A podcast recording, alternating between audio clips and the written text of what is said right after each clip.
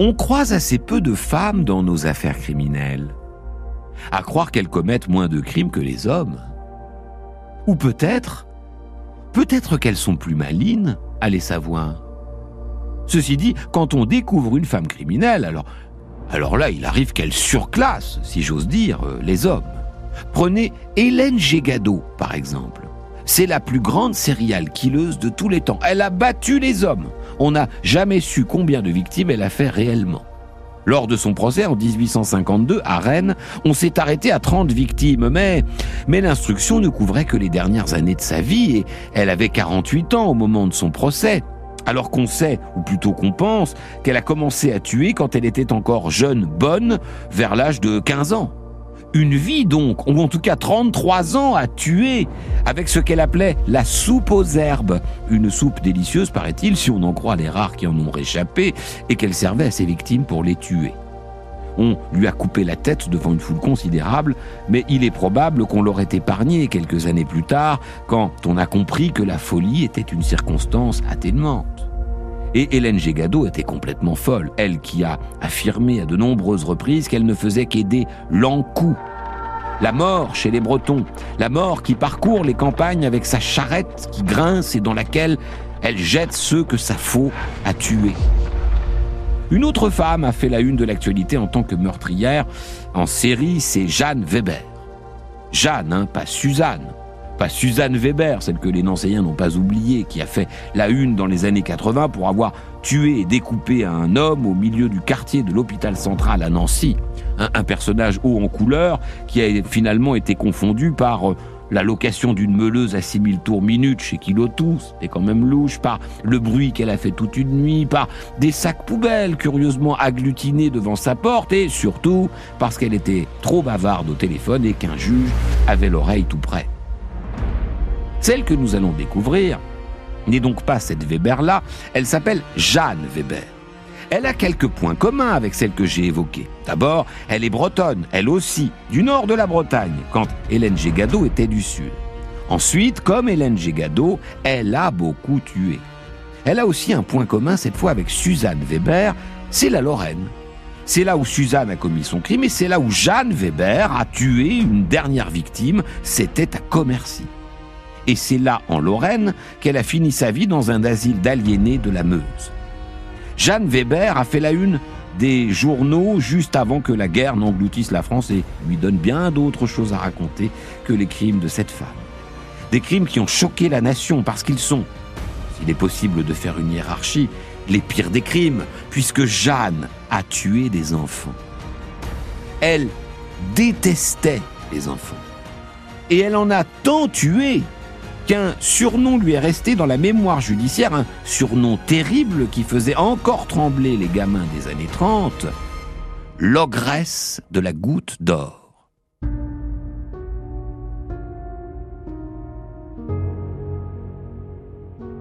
Jeanne Weber est née le 7 octobre 1874 à Kéritry, hameau de Paimpol, en Bretagne.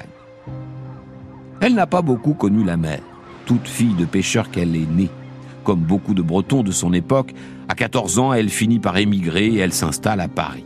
Pas dans le quartier habituel des Bretons, Montparnasse, hein, mais à la Goutte d'Or, un quartier ouvrier du 18e arrondissement de Paris. On est entre Montmartre et les limites entre la capitale et la ville de Saint-Denis. Et c'est là que Jeanne vit avec son alcoolo de mari, Jean Weber, un camionneur qu'elle a rencontré quelques années plus tôt. Ils ont eu trois enfants, mais le quartier vous le dirait, elle n'a pas eu une vie facile, hein, Jeanne. Ah non. Deux de ses enfants sont morts en bas âge et, il suffit de regarder le petit Marcel, toujours souffrant, pour se dire que lui non plus n'ira pas bien loin. C'est triste quand même. Jeanne s'entend bien avec sa belle-sœur, elles se rendent service parfois, et il arrive que Jeanne aille garder ses nièces rue du Pré-Maudit à Paris. Ce 2 mars 1905, quand après avoir fini sa grande lessive au lavoir, la belle-sœur de Jeanne Weber revient pour récupérer ses filles, une terrible nouvelle l'attend. La plus petite est morte, subitement. Accouru, le médecin du quartier n'est pas capable de dire ce qui s'est passé. C'est étrange, c'est vrai, ces marques rouges autour du cou de l'enfant, mais n'est-ce pas là peut-être la trace d'une maladie pectorale ou, probablement des convulsions, c'est fréquent chez les enfants? Avant de continuer notre histoire, il est important de vous préciser que la mortalité infantile, elle est très importante en ce début du XXe siècle. Il n'y a pas si longtemps qu'on sait qu'il existe des microbes et qu'il faut faire preuve d'hygiène pour les combattre. Il y a tout juste 20 ans que la vaccination est en marche et elle ne concerne pas encore toute une série de maladies qui emportent les enfants à l'époque, la rougeole par exemple. Bref, la mort d'un enfant, c'est parfois, à l'époque, la fatalité. Et personne ne songe une seconde que cet enfant puisse avoir été tué, encore moins par une femme. La preuve, c'est que Germaine, la sœur aînée de la petite décédée, est de nouveau confiée à Jeanne Weber, sa tante, cette fois pour la journée du 25 novembre 1905. Et c'est de nouveau terrible. Au retour, la belle-sœur de Jeanne Weber découvre que sa fille, qui est là dans le lit de Jeanne, est mourante. Elle est toute bleue, probablement victime d'étouffement. Impossible pour Jeanne de dire ce qu'il s'est passé. Elle a découvert la petite comme ça. Hein. Peut-être qu'elle a avalé quelque chose. Elle est un peu casse-cou, cette gamine. On, l'a retrouvée quelques jours plus tôt euh, en train de jouer avec une bouteille d'éther chez sa tante Jeanne. Le médecin accouru conclut cette fois à la diphtérie, non sans avoir remarqué, c'est vrai, des marques étranges autour du cou de l'enfant. Pas d'homme, pas d'autres enfants qui auraient pu faire ces marques, juste une femme, et on sait bien qu'une femme ne touchera jamais un enfant, alors, alors le médecin donne l'autorisation d'inhumer. Dans le quartier, on plaint Jeanne, d'autant qu'après ses deux nièces, c'est au tour de son propre fils, le petit Marcel, toujours souffrant, de mourir dans les bras de sa mère. Plus d'enfants. Quelle tristesse que cette vie-là. Mais on murmure aussi quand Jeanne passe pour faire une course ou se rendre au lavoir. Quand la fatalité s'acharne, on ne peut rien faire, c'est vrai, sauf peut-être s'éloigner un peu de ceux sur lesquels elle s'acharne, cette fatalité. Des fois que on prendrait un mauvais sort hein, en croisant Jeanne Weber, qui est donc mise au banc petit à petit de son quartier.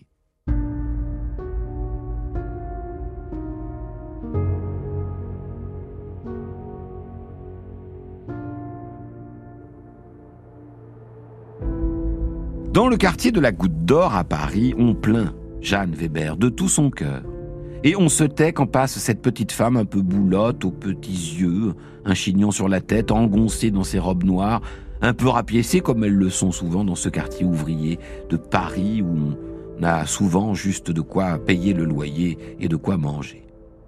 Après avoir perdu deux enfants, puis deux nièces qu'elle gardait chez elle, Jeanne Weber a perdu le petit Marcel, mort à son tour. Dans le quartier, on se dit que la roue du destin est tombée sur un bien mauvais numéro quand l'âme de Jeanne l'a fait tourner avant de s'incarner. De son côté, Jeanne, vêtue de noir, continue sa vie. Elle avait déjà un penchant pour la bouteille, c'est vrai, mais il semble qu'il s'accentue. Elle est souvent bourrée, Madame Weber. Elles sont nombreuses, les mères de famille à la comprendre et à se mettre à sa place si au moins elle voyait quelques petits, peut-être que cela pourrait amoindrir sa peine. Alors, on décide de lui confier des enfants, des nourrissons, et, et on ne devrait pas. Elle a vraiment la poisse, Jeanne, puisqu'ils sont quatre nourrissons à mourir chez elle. Toujours par étouffement. Ils ont avalé de travers. Pour l'un, les dredons étaient un peu trop. Pour l'autre, mort du nourrisson. Pour un troisième. Ils ont plein de raisons de mourir tôt, c'est vrai, les petits d'il y a un peu plus de 100 ans, mais tout de même. À chaque fois, on a expertisé la mort des enfants, c'est même monté assez haut dans l'échelle des compétences, parce que tout de même, ça finit par faire causer tous ces enfants qui meurent quand ils sont confiés à Jeanne Weber. Mais les médecins ont été formels, hein. C'est la faute à pas de chance. Les enfants, dit un médecin, ont parfois en eux quelque chose qui se déclenche et qui leur coupe le souffle. Ils peuvent mourir subitement. Il n'est pas loin d'expliquer, ce Toubib, qu'il y a un côté sélection naturelle là-dedans. Et puis, il faut voir d'où viennent ces gosses, du quartier de la Goutte d'Or. la cave de Paris, surpeuplée, avec ses petits appartements mal foutus, mal chauffés, super pollués par la, fumée du charbon qui sert à chauffer et qui noircit aussi bien les façades que les poumons. Et leur père, et leur grand-père, oh, des alcooliques pour la plupart. Inutile de vous dire qu'un gamin né d'un père et d'un grand-père alcoolique ne part pas avec les meilleures chances dans la vie, disent certains médecins. Quand on fait remarquer que des mères ont constaté des bleus sur les enfants décédés, notamment à la base du cou, pour pas mal de médecins, ces bleus, c'est une réaction naturelle du corps après la mort. N'empêche, cinq morts, cinq gosses, morts chez Jeanne en seulement quelques semaines, cinq sans compter ses trois enfants, huit au total. On ne lui en confiera plus. Et tout bascule le 5 novembre 1905. Ce jour-là, Jeanne a invité ses belles-sœurs à déjeuner et elles viennent, c'est normal, avec leurs enfants et notamment le petit Maurice. Elles ont une course à faire, elles sont occupées, ces femmes-là. Et Jeanne n'a besoin de rien, alors elle leur dit écoutez, allez-y, faites vos courses, il y en a pour quelques minutes. Et Maurice, qui ne sait rien faire que de courir dans tous les sens, n'a qu'à rester avec elle à l'appartement. Elles le récupéreront après. Elles partent, et les courses plus vite faites que prévues, elles remontent chez Jeanne. Elles entrent dans l'appartement et ce qu'elles découvrent, c'est une scène complètement folle. Jeanne, échevelée, le regard égaré, est littéralement assise sur le petit Maurice, dont elle serre le cou avec une rage incroyable. L'enfant est bleu, il ne peut même plus crier. Alors aussitôt la mère de Maurice pousse cette folle, arrache l'enfant comme elle peut des mains de Jeanne et s'enfuit avec lui. Une plainte est déposée aussitôt et la police, quelques heures plus tard, embarque Jeanne Weber. Son procès pour tentative de meurtre sur un enfant commence quelques jours plus tard à Paris. Il la rend célèbre, Jeanne. Elle fait même la une du petit Parisien, où on la voit, mince et jolie d'ailleurs, rien à voir avec la réalité, en train d'étrangler le petit Maurice. L'ogresse, c'est son surnom. Il ne la quittera plus.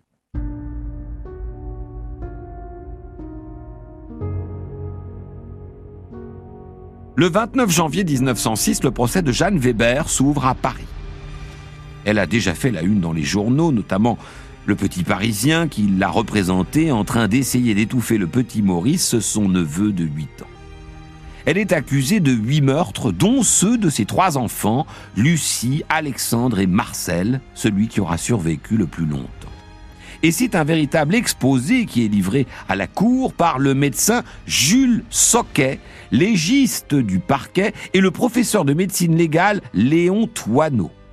Et ces deux-là, gonflés d'importance et aussi de préjugés, font bien les affaires de Jeanne. Pourquoi?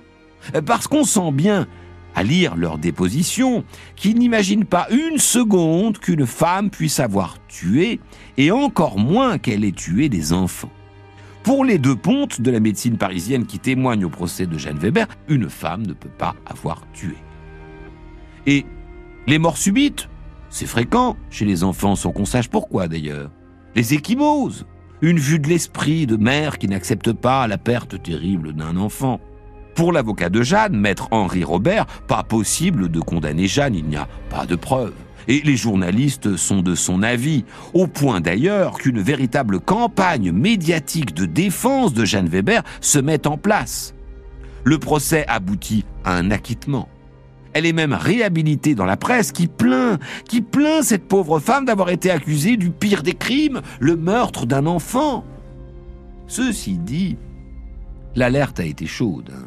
Et surtout, plus aucun membre de la famille, et quasi tout le quartier d'ailleurs, ne parle plus à Jeanne Weber. Alors, il faut partir. Elle décide de quitter la capitale et, comme avoir son nom dans la presse ça rend célèbre, et qu'en l'occurrence ça n'est pas forcément pour une raison positive en ce qui la concerne, Jeanne change de nom. Et c'est sous le nom de Madame Glaise qu'elle déboule à Chambon, en Indre-et-Loire, pas loin de Châteauroux, où elle est embauchée par le sieur Bavouzet. Il a besoin de quelqu'un pour... Euh, pour ses enfants. Le pauvre et jeune homme, d'ailleurs, est veuf. Jeanne, Madame Glaise donc, aura pour mission de s'occuper de ses enfants, une fille de 16 ans et un fils de 9 ans, qui s'appelle Eugène. Mise en confiance, Jeanne révèle quand même au bout d'un moment à Monsieur Bavouzet qu'elle est la fameuse Jeanne Weber qu'il a lue dans la presse. Mais le brave homme ne se dédie pas. Il a bien lu cette affaire dans les journaux, c'est vrai, et comme beaucoup de Français, il est d'accord avec les journalistes. Une femme ne peut pas avoir tué, Jeanne Weber ne peut pas être une meurtrière. Mal lui en prend à ce brave homme. Quelques semaines après l'arrivée de Madame Glaise, Jeanne Weber, le petit Eugène meurt subitement. Il est retrouvé dans son lit, des marques autour du cou, et le médecin, accouru à son tour, attribue euh, cette mort à la variole noire. À sa décharge, il ne sait pas, lui, c'est Jeanne Weber qui est à côté du gamin décédé et il ne sait pas que cette Madame Glaise qu'on lui a présentée qui débarrasse la table est celle qu'on a accusée quelques mois plus tôt d'avoir tué euh, huit enfants. Et que curieusement, un neuvième enfant vient de mourir alors qu'elle est là depuis quelques jours. C'est la sœur de Eugène qui révèle l'identité de la bonne à la police cette fois. Jeanne est aussitôt arrêtée, mais, mais elle est libérée quelque temps plus tard.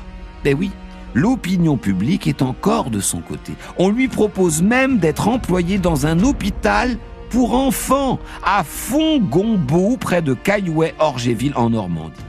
Elle y travaille parce que des gens s'engagent pour elle, pour prouver qu'on peut lui faire confiance, que c'est horrible d'avoir soupçonné cette femme de tuer des enfants. Elle est quand même virée au bout d'un moment, l'alcool. Alors elle sombre. Prostitution, euh, errance. Un courrier reçu au moment où la France entière la défend encore lui propose de rebâtir une vie et l'invite à s'installer du côté de Commercy. Un homme a décidé de lui faire confiance à son tour et de lui proposer une solution. Elle se rend donc à Commercy et c'est là qu'elle va commettre un dernier meurtre.